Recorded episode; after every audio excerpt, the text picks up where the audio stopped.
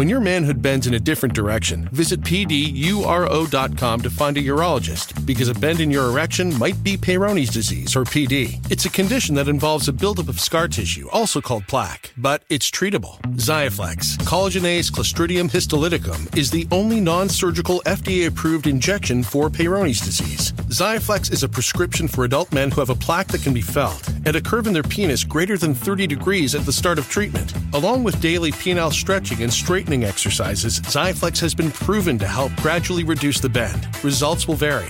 Don't receive if the treatment area involves your urethra, the tube that urine passes through you're allergic to any collagenase or the ingredients in Xiaflex, may cause serious side effects, including penile fracture or other serious injury during an erection, severe allergic reactions, including anaphylaxis, and localized skin and soft tissue death called necrosis due to hematoma, which could require surgery. You may feel sudden back pain reactions after treatment. Seek help right away if you have any signs of injury. Do not have sex or any sexual activity during and for at least four weeks after each treatment cycle, which includes two injections, one to three days apart. Tell your doctor about all your medical conditions. If you have a bleeding condition or take blood thinners, as risk of bleeding or bruising at the treatment site is increased. Ask your doctor about all possible side effects and for product information. Talk to a urologist about Xiaflex. Find a Xiaflex trained urologist at pduro.com or call 877 942 3539.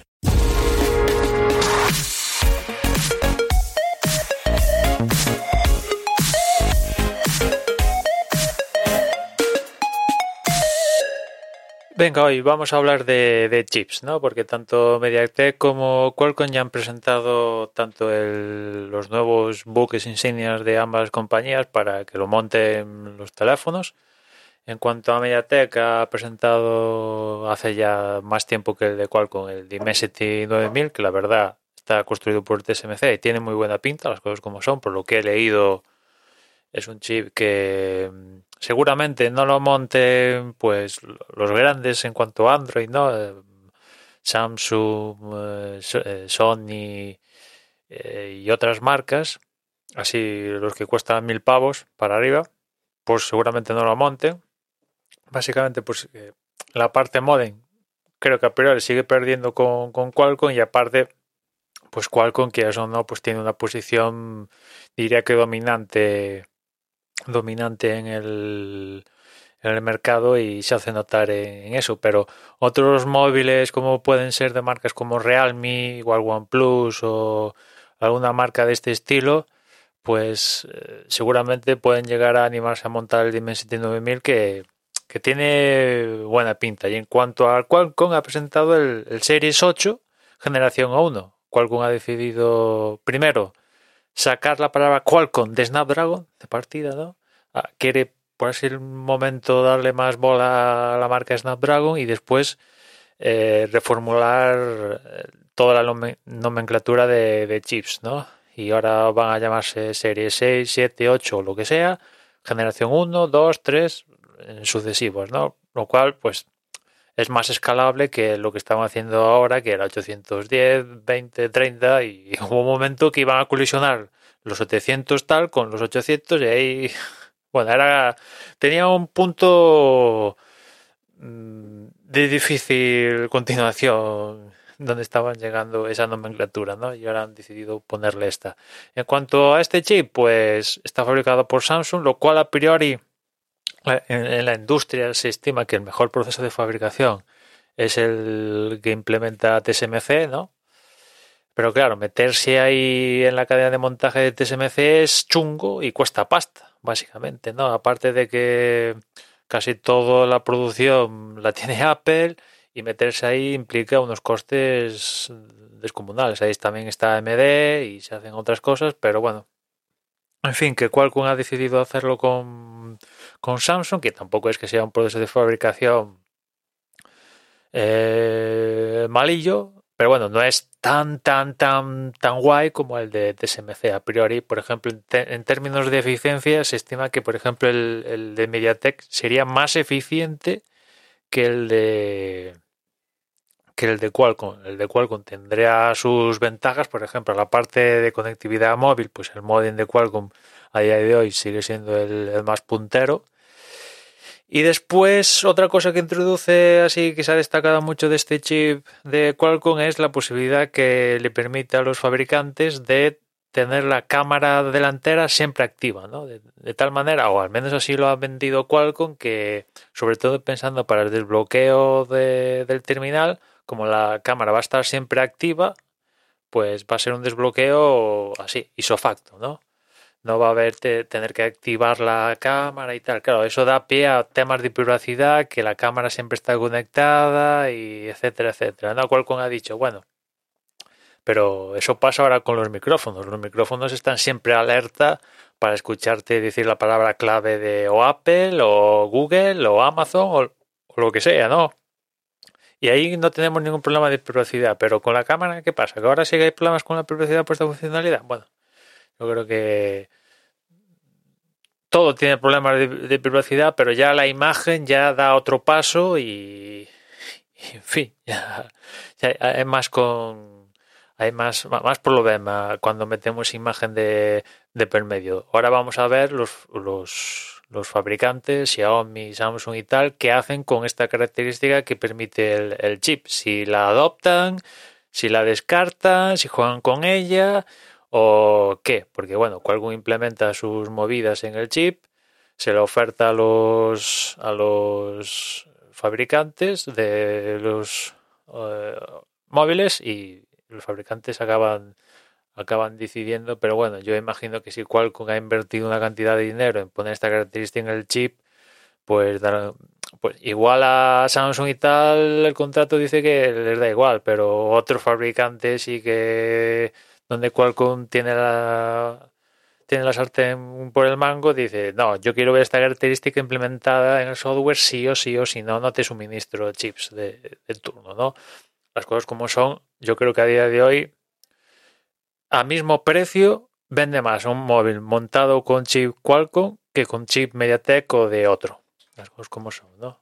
Yo creo que es así, incluso en mi caso particular, un móvil, pongamos el mismo móvil, mismas características, mismo precio, chip Qualcomm, chip MediaTek, yo a día de hoy elegiría el chip Qualcomm. ¿Por qué? Pues porque las, por ejemplo, las actualizaciones siempre, hasta ahora, o al menos eso es la experiencia que, he visto yo, que he experimentado, las, no sé por qué, pero las actualizaciones siempre llegan más tarde en Cheese MediaTek. Funcionan de una manera a la hora de servir las actualizaciones, implementar y tal, y siempre llegan más tarde, ¿no?